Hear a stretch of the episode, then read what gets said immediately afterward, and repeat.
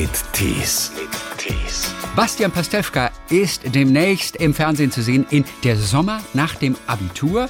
Ein Roadmovie mit drei Jugendfreunden, die sich nach vielen Jahren wieder treffen. Alle sind Madness-Fans, eine Band, die Basti selbst schon mal getroffen hat. Also der größte lebende äh, Madness-Fan ist ja eben Olli Kalkofe. Ach, und äh, der hat damals all seine Kontakte spielen lassen, dass wir plötzlich in einem Videoclip von denen, von denen zu sehen waren. Das war Wahnsinn. Wir reden darüber, was Basti selber nach dem Abitur gemacht hat. Ich musste Blut mit einer Kühltasche durch die Gegend fahren, auf einem Fahrrad. Und warum diese Dreharbeiten auf engstem Raum eine echte Herausforderung waren. Das hat mein Hirn nicht hingekriegt. Ich sehe uns stehen und sehe uns zugleich fahren und höre uns auch fahren. Und mir ist sofort übel geworden. Ich hatte so einen halben Tag, wo ich gesagt habe, Leute, wir müssen eine Pause machen. Und es gibt wieder einen Überraschungsgast, der Deutschlands größten Fernsehnerd auf sein Wissen prüft. Hallo nach Köln. Hallo, lieber Christian, ich freue mich sehr. Guten Tag. Sag mal, einer meiner liebsten Gäste, wie immer. Und wenn wir die Schlagzahl beibehalten, dann bist du fast so oft hier gewesen wie Wolfgang Niedecken. Ist das so? Wolfgang Niedecken hast du auch sehr oft, äh, hast du auch sehr oft gehabt. Das über, ist ja toll. all, über all die Jahre. Wolfgang Niedecken war wirklich der häufigste Gast und natürlich einfach ein toller Gast. Er ist ja ein absoluter Geschichtenerzähler. Absolut, das wollte ich gerade sagen. Das äh, ist kaum noch zu toppen, weil Wolfgang Niedecken ist natürlich auch ein großer Held meiner Kindheit. Das BAP-Album All Männer, All Glatt hat mich ein bisschen durch meine Pubertät begleitet und vielleicht auch gerettet. Ach, guck mal. Und du, war- warst du richtiger Fan? Warst du auch auf einem Konzert?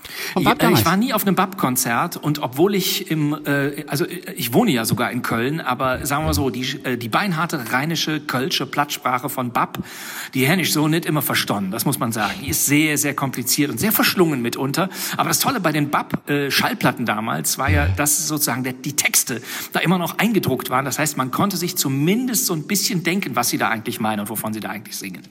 Da konnte man dann ungefähr verstehen oder nachlesen, was alles im Lot und sowas bedeutet. Verstehst du heute auch noch Kölsch nicht? Doch, inzwischen schon, oder? Das, ja, ich äh, hatte ja einen guten schon. Lehrer, nämlich ich hatte einen sehr guten Lehrer, nämlich Henning Krautmacher von den Höhnern. Das ist Ah. äh, eine sehr sehr bekannte Band und äh, er hat ja einen lustigen Zwirbelbart, aber nicht nur daran erkenne ich ihn, sondern auch an seinem wunderbaren Gesang und eben auch daran, dass er mir natürlich so Sätze beigebracht hat. Nicht wo soll es heute hinjon, sondern wo soll es hinjon, heißt es, wenn man fragt, wo soll es denn bitte heute hingehen? Also das äh, sind Dinge, die ich von ihm gelernt habe, aber Wolfgang Niedeckens Kölsch ist dann noch mal ein bisschen schwerer und in lauter Rockmusik auch noch immer ein bisschen unverständlicher gewesen. Warum war der dein Lehrer? Äh, wir haben äh, eine kleine Serie gedreht, äh, die, heißt Pastewka. Und da haben wir behauptet, dass Henning Krautmacher immer wieder mal vorbeikommt. Ja. Und in einer konkreten Folge haben wir sogar zusammen das FC Köln-Lied gesungen, also für diesen relativ unbekannten Fußballverein. Ehrefeld, Radertal, Nippes, Poll, Esch, Pesch und Kalk, überall jedes Fans vom FC Köln. Das habe ich mir so ungefähr gemerkt, ohne zu wissen, was es bedeutet natürlich. Warst du jemals im Stadion? Äh, wirklich nur für den Dreh dieser einen Pastewka-Folge, in der wir ein vollbesetztes Mhm. Kölner Stadion behauptet haben. Hast du jemals den FC im Fernsehen gesehen? Niemals. In meinem Leben habe ich, glaube ich, ich habe, glaube ich, in meinem Leben kein Bundesligaspiel im Fernsehen gesehen, kein einziges. ich wollte immer die Biene Maya gucken zur selben Zeit. Na ja, gut. Man muss Prioritäten setzen. Das ist bis ins Absolut. hohe Lebensalter ist es eine der wichtigsten Dinge, die es zu berücksichtigen gilt. Ja. Wie war dein Englisch eigentlich damals? Also äh, zur Schulzeiten noch? Also wenn du Kölsch nicht kanntest, wie war Englisch? Ich glaube, mein Kölsch war besser als mein Englisch. Äh, es hat sehr lange gedauert, bis ich, ähm, ich habe ja mit Latein angefangen. Damals habe ich ja noch sechs Jahre Latein und tatsächlich ein sehr durchschnittliches großes Latinum. Und äh, ich habe dann Englisch gelernt und bekam dann sogar noch Französisch und habe dann entschieden, es ist eine Sprache zu viel und bin dann so beim Englisch geblieben. Aber ich kann es bis heute eher schlecht als recht. Es geht ja in eurem Film Der Sommer nach dem Abitur um diese Band Madness. Ja. Ihr seid drei Jugendfreunde, die sich jetzt 25 Jahre später wieder treffen, um einen Konzertbesuch nachzuholen, der damals vor 25 Jahren direkt nach dem Abi nicht geklappt hat. Ein Konzert von Madness, die sich jetzt wieder vereint haben. Sie sind wieder da, ihr nutzt die Gelegenheit, habt euch auch 25 Jahre nicht gesehen und es beginnt ein wilder Roadtrip. Madness, die Musik an sich, die kanntest du aber von früher auch schon. Aber Das war auch selbstverständlich. schon deine Mucke. Da hast Aber du auch schon selbstverständlich. geschwurft und geknutscht im Partykeller. Zu Madness. Our House kann man schwerlich knutschen, aber tatsächlich ist es so, äh, dass Our House von Madness einer der ersten Popsongs ist. Übrigens neben Sweet Dreams von den Eurythmics, an die ich, an die ich mich überhaupt erinnern kann. Ja. Also äh, natürlich bei SWF 3 gehört, wo auch sonst damals. Aber ähm, für mich war das, äh, war das damals eine absolute Erweckung, weil ich dachte, was ist denn das für eine tolle Rumpelmucke, die daherkommt? Und ähm, dann haben die sich ja sofort erstmal aufgelöst Mitte der 80er Jahre und kamen dann erst in den späten 80ern wieder zusammen, dann so für die ersten Revivals. Aber es kamen auch neue Platten dazu. Aber die, die Musik dieser Band, die begleitet mich schon sehr, sehr lange.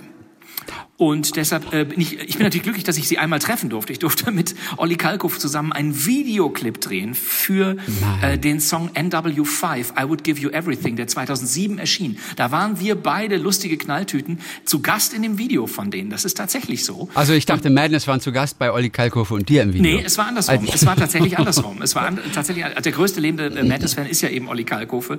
Ach, und äh, der hat damals all seine Kontakte spielen lassen, dass wir plötzlich in einem Videoclip von, den, von denen zu sehen waren. Das war Wahnsinn. In London. Das war 2007 in London. Wir haben zwei Tage in London mit den Jungs zusammengedreht. Das war das Größte.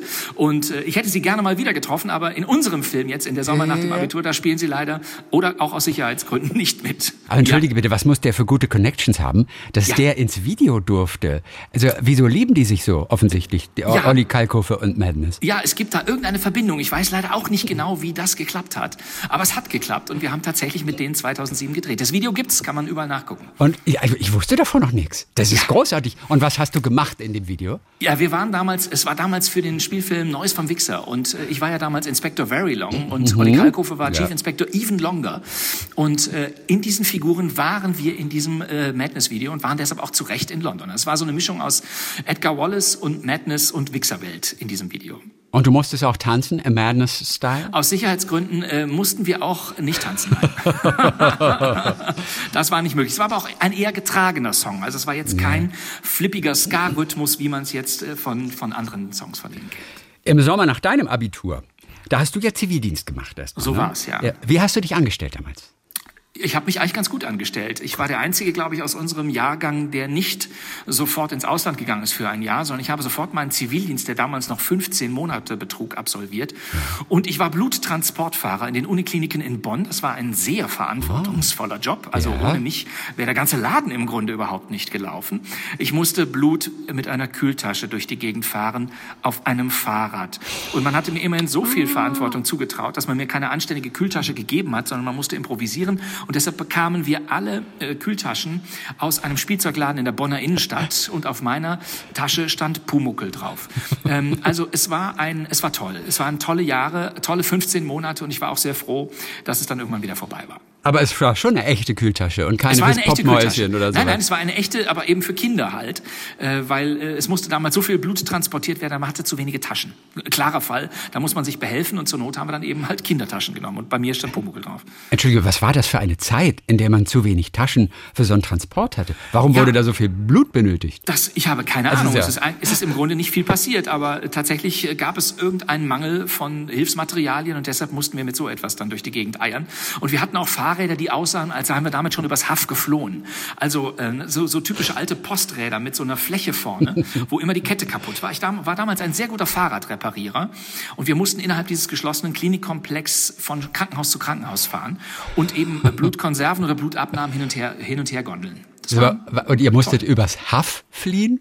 so sah das Fahrrad zumindest Entschuldige, aus. was, was ist denn ein Haff? Re Äh, redest du von der Küste oder was? Ja, Küste, Kälte und sowas, ne? Ah ja, richtig. Die Oben auf dem ja, so ein 1945, ja, ja, genau. So, über den. Damm radeln und sowas. Ja, Und so sowas. was, genau. Ja, ist das, die Räder kamen aus einer anderen Zeit, wollte ich damit sagen. Ja. Aber du hast nicht so viel körperlich gelitten wie bei den Dreharbeiten jetzt, ne? Zu der Sommer nach dem Abitur. Nein, Ich das war deutlich anstrengender. Aber ich, ich habe ja gehört, du hast wirklich gelitten und dir wurde auch schlecht. Mitten im Auto. Ist ja, Ja. auch klar, wenn die Autos mal so schnell fahren und man sitzt hinten, da wird einem ja auch schlecht ganz Mhm. Ja, schnell. aber ne? das Schlimme war ja, das Peinliche war ja, das Auto stand ja auch noch. Ne? Wir haben also äh, viele äh, Teile dieser lustigen äh, Filmkomödie spielen in einem fahrenden Auto. Ja. Hans Löw, Fabian Busch und ich sind die drei Protagonisten. Und ähm, aus Sicherheitsgründen hatte unser Regisseur Owen Moore entschlossen, nicht sämtliche Dialoge im wirklich fahrenden Auto zu drehen, sondern in einem Studio mit Hintergrundleinwänden, auf denen sich Landschaft bewegt. Das fällt nicht auf tatsächlich, man kann das gut tricksen. Aber mein Hirn hat das nicht mitgemacht. Wir standen in einem Auto, vor uns waren Kameraleute, Freunde, die Mikrofone hielten, weil wir standen ja in einem Studio. Aber die Leinwände um uns herum, die waren so, waren so geschickt montiert, dass man wirklich, wenn man innen drinnen saß, dachte, das Auto fährt. Zumal auch so Rauschgeräusche vom fahrenden Auto zugespielt wurden. Und das hat mein Hirn nicht hingekriegt. Ich sehe uns stehen und sehe uns zugleich fahren und höre uns auch fahren. Und mir ist sofort übel geworden. Ich hatte so einen halben Tag, wo ich gesagt habe, Leute, wir müssen eine Pause machen. Ich kann nicht mehr weiter. Ich kann nicht mehr weiter. Das war wirklich schrecklich. und es hat ein paar Anläufe gedauert, bis ich sozusagen meine, meine Texte, die ich hatte, einigermaßen unfallfrei über die Rampe gebracht habe. Äh, denn äh, tatsächlich wurde mir hin und wieder übel. Aber komischerweise nur am ersten von zwei Aufnahmetagen. Keine Ahnung, was ich da gemacht habe. Am zweiten ging es dann. Ich hatte mich daran gewöhnt irgendwann. Hör mal, und das sagt der Mann, der sogar schon mal einen Kotzflug im Kotzbomber gemacht hat. Ja, selbstverständlich. Äh, ohne ja. Witz. Ich meine, du hast tatsächlich mal für eine Fernsehgeschichte äh, ja. ein, in einem Parabelflug mitgemacht, ja. Erfahren. Ja. Da hast du weniger gespuckt als jetzt im stehenden VW Golf. Ja, äh, ich habe damals auch äh, bei diesem Para ich habe äh, 2004 einen Parabelflug gemacht in Russland. Ich hatte damals eine kleine Reisesendung, die nannte sich in diesem Fall Pastewka in Russland und äh, es war möglich in diesem kleinen Kosmonautenstädtchen nahe Moskau einen Parabelflug zu machen. Das heißt, ein ähm, unheimlich schneller Düsenjet fliegt hoch und lässt sich dann in eine Art von Sturzflug fallen, wirklich an sehr großer Höhe. Mhm. Und das führt dazu, dass die Fliehkräfte sozusagen die Schwierig Schwerelosigkeit äh, in, in den Raum bringen und man plötzlich einfach nach oben schwebt. Das muss man mal machen. Das ist echt tatsächlich interessant. Und wir haben das aber aus, ähm, aus, aus Gründen der Kamera haben wir das, ich glaube, neunmal gemacht oder siebenmal. Ich kann mich nicht genau erinnern. Das war auf jeden Fall sehr, sehr oft. Und das war eine große Gaudi. Man merkt es nämlich gar nicht, weil man kann nicht rausschauen. Man hatte, also dieses Flugzeug, in dem wir waren, hatte keine Fenster. Mhm. Und immer wenn der Pilot in Sturzflug ähm, ging, hat er uns das auch nicht mitgeteilt, sondern es wurde plötzlich, dass man merkte, ui, ui, guck mal, mein Arm, hier geht's schon wieder los. Und hui, dann schwebte man irgendwie lustig. Hatte so einen bla äh, blauen Overall an und äh, äh, döngelte so durch die Gegend. Das war toll, so dass man so in Zeitlupe durch die Luft flog. Das war, es war sehr laut, erinnere ich mich, und mhm. sehr seltsam. Und äh, erst als wir ungefähr nach einer Stunde Fliegerei immer wieder rauf und runter, rauf und runter, rauf und runter und irgendwann wieder gelandet sind, ist mir, als wir dann an Land waren, habe ich gemerkt, oh, jetzt wird mir kurz schwummerig. Und dann musste ich mich einmal kurz übergeben, dann war aber auch wieder alles gut. Also vor den Dreharbeiten zu der Sommer nach dem Abitur, da hättest du wahrscheinlich eher gedacht, dass hier von den Bockwürsten schlecht wird, ne? Auf der anderen Seite, du bist ja der Vegetarier in Anführungszeichen von euch drei dort im Film. Ja. Aber wenn man weiß, dass Szenen ja ganz oft wiederholt werden, ja. wie viele Bockwürste habt ihr verputzt? Denn ihr habt ja so den ein oder anderen Halt gemacht dann ja. auf eurem Trip zu dem Konzert und äh, dann habt ihr Bockwürste gegessen. Beziehungsweise du wolltest ich am liebsten... Ich würde sagen, es waren wahnsinnig viele. Ich würde sagen sogar, es waren richtig viele. Und ich bin unglaublich undiszipliniert, wenn es um Essen in Filmen geht. Weil mhm. tatsächlich ist es so, wie du gesagt hast, wenn man eine Szene dreht, wird sie aus mehreren Kamerarichtungen gedreht. Das heißt, man muss sie mehrfach, mehrfach, mehrfach machen. Und deshalb muss man halt auch mehrfach, mehrfach, mehrfach immer wieder essen. Und ich bin dann aber immer so blöd, weil ich denke, oh geil, eine Wurst. Auch schon in der Probe die Wurst, die da für mich hingelegt wird, sei sie auch noch so kalt, einfach zu essen, weil ich denke, das spuckst du jetzt nicht aus. Das kannst du der Requisiteurin nicht zumuten, dass sie dann immer dann ausgekotztes Essen da wieder auf Anfang bringen muss, sondern ich habe es dann immer gegessen. Und man wird, sagen wir mal so, während des Drehs gerne mal so ein bisschen kugeliger und ein bisschen runter, runder, aber äh, gut, man, hat, man braucht dann halt auch kein Mittagessen mehr, wenn man die Szene so richtig gut dann durchdreht. Sind das eigentlich angenehme Arbeiten, Dreharbeiten, wenn man so eng in einem Auto sitzt?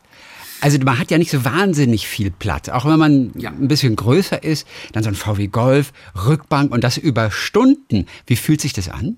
Ja, das fühlt sich manchmal sehr, sehr komisch an. Ähm, es ist manchmal sehr eng beim Drehen. Manchmal hat man auch nicht die richtigen Wege. Auch wenn man aussteigt, ist da sofort Schluss. Die Kulisse endet. Da ist irgendwo eine Schiene aufgebaut. Man muss aufpassen, dass man nicht zu weit läuft. Das ist immer ein bisschen Logistik, auf die man da achten muss.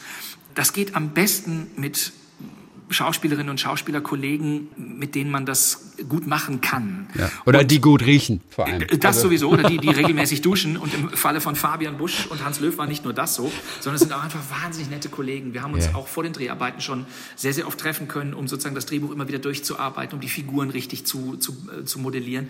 Und deshalb hat das wahnsinnig Spaß gemacht. Also ich erinnere mich da wirklich, dass das ein sehr toller, sehr netter, sehr kollegialer Dreh war und dass wir uns überhaupt nicht auf die Nerven gegangen sind. Und deshalb war es uns auch nicht zu eng, auch wenn es dann manchmal eng wurde. Es ist okay.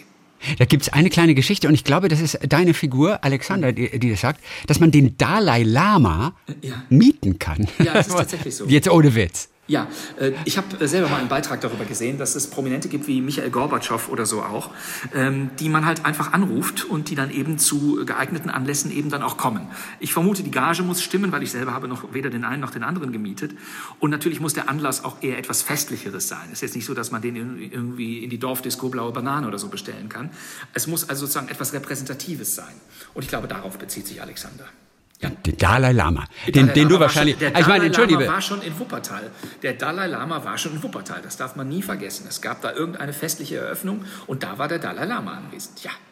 Ist der Dalai Lama nicht mal aus einer Schwebebahn runtergefallen dann in Ich die meine Wupper? auch, ja, ja. Oh. Der saß auf so einem Elefanten. Ne? Da haben wir wieder die Verbindung war zu. Geschichte. Ja, ja, so ist das gewesen. In 50ern schon. In 15 schon. Und dann gab's ja ähm, ähm, auch diese eine kleine Geschichte. Und da habe ich mich gefragt, das hat wahrscheinlich der Drehbuchautor erlebt oder ihr habt's mit reingenommen. Ja. Ähm, da ging's ja um Aufmerksamsein in der Schule, im Unterricht. Ja. Und Hans Löw sagte dann, glaube ich, er war's. Naja, entschuldige, wie soll ich das mitbekommen haben? Immer wenn der Dia-Projektor anging, bin ich sofort eingeschlafen. Ja, das, das erinnere ich irgendwie aus der Schule auch noch. Und ähm, ich war dankbar, dass die Geschichte kam, weil ich auch immer große Schwierigkeiten hatte, mich zu konzentrieren, wenn der Dia-Projektor anging oder auch der Filmprojektor. Damals gab es noch Filme, wo es so ein Logo vorneweg gab, FWU, Film für Wissenschaft und Unterricht hieß das, glaube ich. Und immer wenn sozusagen diese Filme starteten, wurde der Raum verdunkelt und damals waren also in den 80er Jahren die Filme ja auch noch nicht so kristallklar, wie man sie heute sich auf einer DVD oder sowas angucken kann bei der Übertragung, sondern das waren ja alles immer so schrabbelige Filme und hatte so Schwierigkeiten, das war alles noch so ein bisschen fisselig und so. Die Schärfe stimmte immer nie ganz, die Lehrerin konnte das natürlich nicht richtig einstellen und sowas alles. Und für mich war das immer Überforderung, deshalb habe ich da ehrlich gesagt so ein bisschen so einen kleinen Mittagsschlaf gemacht, so ein Nickerchen. Hör mal, du hast ja einfach immer nur Spaß. Du hast in der Schule Spaß gehabt, du hast bei den Dreharbeiten Spaß gehabt. Naja, auch nicht immer, auch nicht immer. Also in der Schule speziell hatte ich nicht immer Spaß. Ja, du sprichst es schon an. Wie, war, wie warst du im Sportunterricht eigentlich? Ja, das stimmt. nee, im Sportunterricht, äh, glaube ich, äh, konnte ich maximal durch Anwesenheit glänzen. Ähm, das war, äh, das war schwierig. Sport war für mich schwierig. Also Sport war für mich am Anfang wirklich auch ein Grund für mich zu sagen, ich möchte diese Schule verlassen, weil ich halt sehr, sehr oft gemobbt wurde, als das losging, weil ich war einfach viel zu langsam, um einem Ball hinterher zu laufen und hatte auch überhaupt keine Lust dazu und fand es immer anstrengend und es roch immer so schlecht in diesen fürchterlichen Turnhallen und so. Und dann kam wieder so Zirkeltraining und man musste dann so Matten übereinander stapeln, musste über einen blöden Bock springen und so. Ich habe mich damit unheimlich schwer getan. Das war überhaupt nicht mein Fach. Da war ich irgendwie sehr pflaumig. Es wurde dann etwas besser, glaube ich, als dann irgendwelche äh, Randsportarten dazu kamen wie äh, Tanzgymnastik. Das mochte ich ganz gern. Da konnte man, äh, da hatte man enge Sachen an, die so ein bisschen äh, luftiger waren und man äh, durfte dann so mit so Ringen balancieren und man äh, durfte so lustige Tücher wählen. Ich glaube, da habe ich dann zum ersten Mal eine 3 Minus irgendwie ein, mir eingefahren. Ansonsten war es leider immer weit, weit darunter. Hast du Leider. auch bei den Bundesjugendspielen immer Standwaage gemacht? Also Ja, wegen mir haben- irgendwie aufs Reck oder so? Wegen mir haben Bundesjugendspiele drei Stunden länger gedauert, weil alle anderen waren schon weg und dann hieß es, Pastewka läuft immer noch. Man bekam dann halt irgendwie so eine Teilnahmeurkunde oder Ehrenurkunde. Ja, aber äh, vollkommen richtig, Bundesjugendspiele waren, waren für mich keine schöne Erfahrung. Da habe ich mich gegruselt vor, das mochte ich nicht, weil ich wusste, ich werde in jedem Fall wieder nur verlieren, verlieren, verlieren. Und es ist immer schön, wenn dann so Lehrer kommen, die sagen, aber er hat es wenigstens versucht. Das ist natürlich auch keine wirkliche Freude. Es wurde, wie gesagt, irgendwann in der Oberstufe besser, aber generell werde ich kein Sportler mehr werden in diesem Leben. Ja, was ja ganz interessant ist, und das habe ich mich ja immer gefragt, bei den, ups, warte ganz Bitte kurz. schön, Telefon, Warte Telefon. ganz kurz. Äh, Ja. Hallo, wer ist da? Hallo, hier ist die Katrin Müller-Hohenstein vom ZDF. Ach, Hallöchen. Hallo Christian, hallo Bastian. Äh, äh, Moment mal, ich freue mich. Hallo, hallo. Was ist denn jetzt los? Hallo Katrin, hi.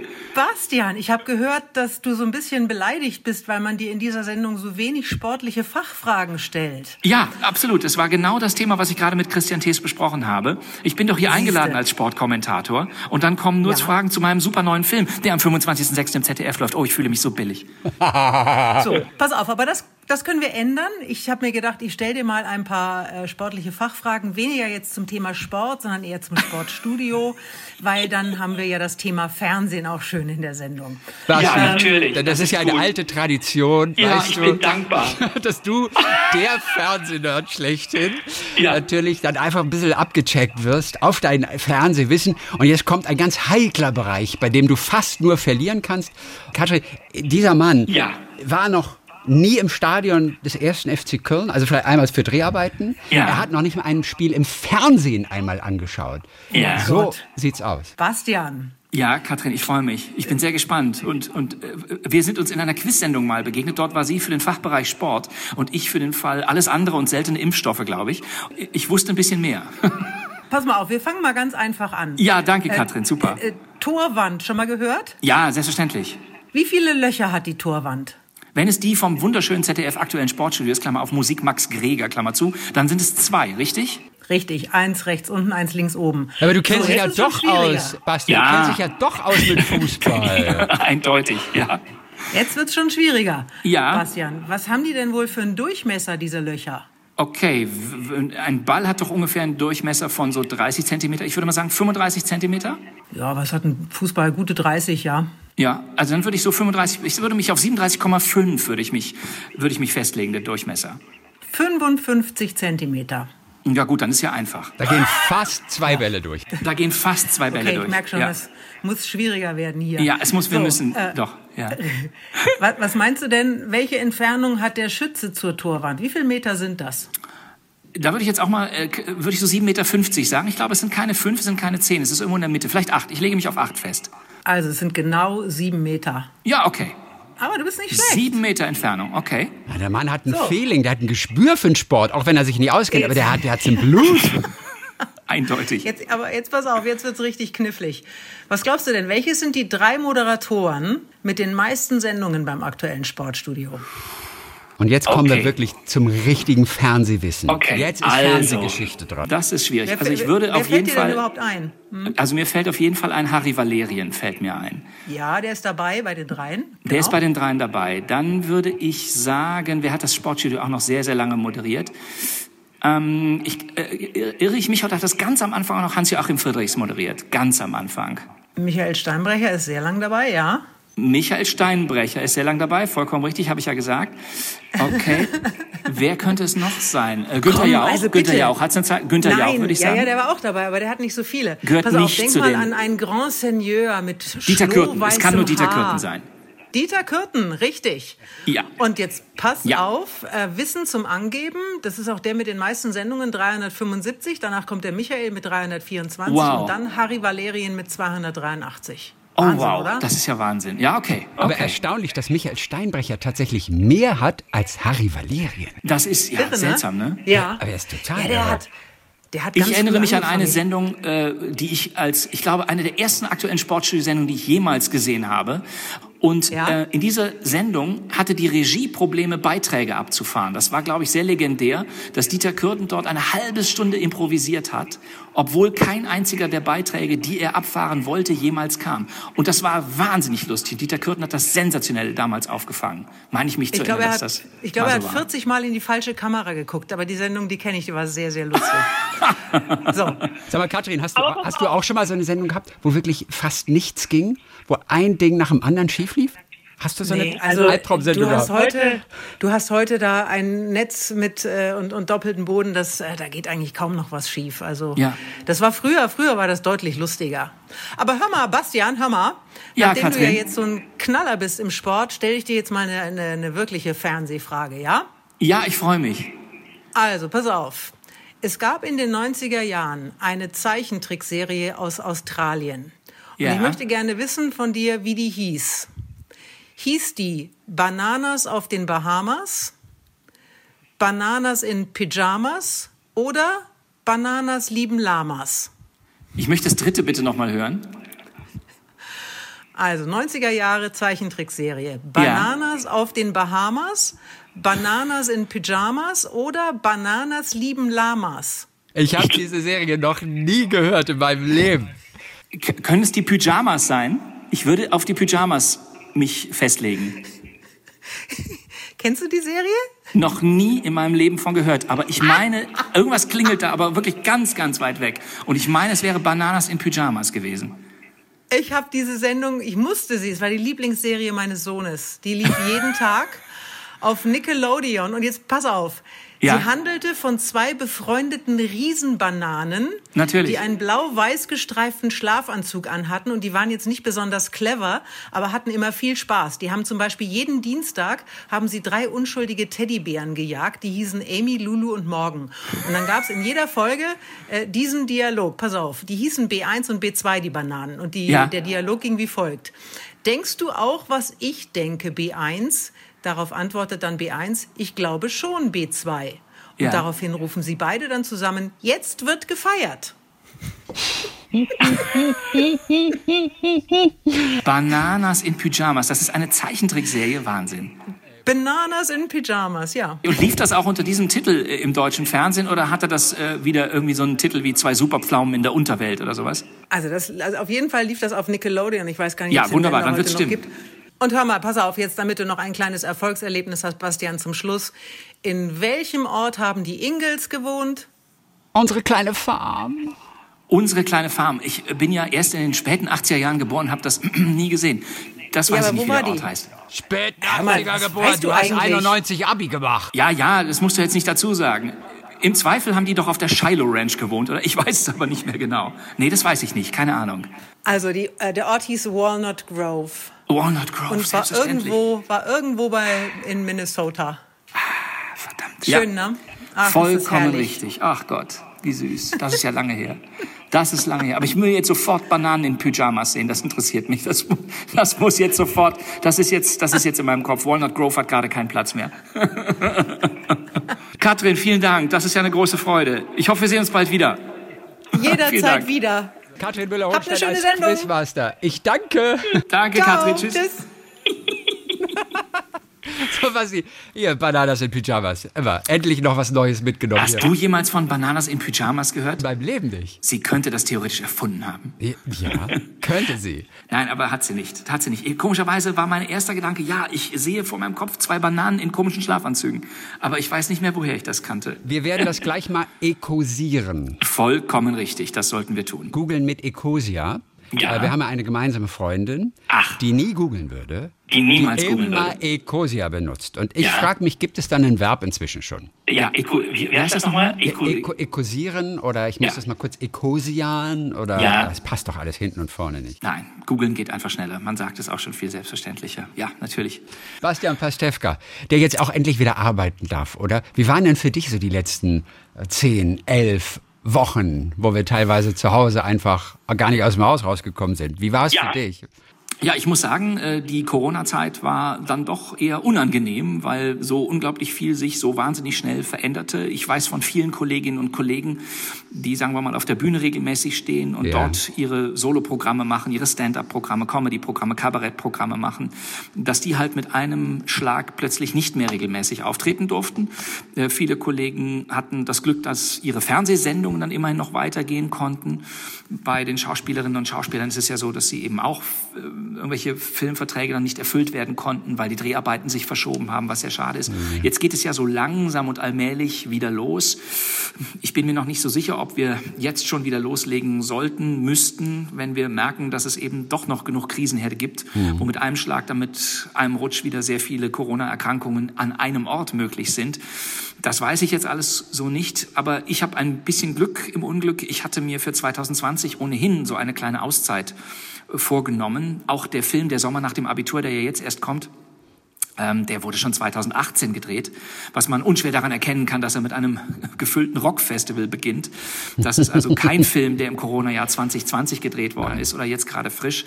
Ähm, ich hatte also daher für dieses Jahr mir sowieso eine Pause ausgemacht und ähm, deshalb gab es für mich persönlich jetzt nicht so viele Dinge, die abgesagt oder verschoben oder ausfallen konnten.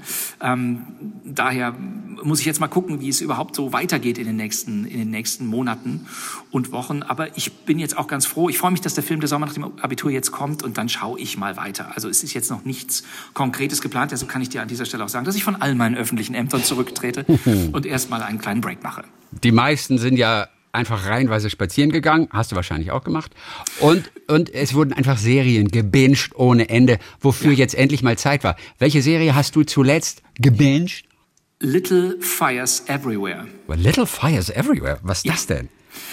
Ja, das ist eine neue Serie mit Reese Witherspoon. Es gibt ja Okay. kaum noch Serien ohne Reese Witherspoon, aber das ist tatsächlich eine neue. Man könnte auch sagen, es ist, wenn man Big Little Lies mit ihr und ähm, äh, Meryl Streep schon mochte, dann würde ich hier nochmal zugreifen. Little Fires Everywhere. Das war wirklich eine tolle, auch sehr traurige Serie um eine Familie. Es spielt in den späten 1990er Jahren, die ein Familiengeheimnis haben und äh, das sich langsam entblättert. Also das hat mich doch jetzt sehr begeistert. Das habe ich jetzt zuletzt, zuletzt gesehen. Bastian Pastewka, der dann in dem Film zu sehen ist, der Sommer nach dem Abitur. Am 25. ist es dann soweit im ZDF und eine Woche früher schon, ab dem 18. in der Mediathek. Ach, ist das zu glauben? Das ja, da muss man gar nicht mehr so lange warten. Da muss man ja, da kann man es ja so schon, schon gucken. Fast jetzt gleich schon. Fantastisch. Super. Der, der Sommer nach dem Abitur.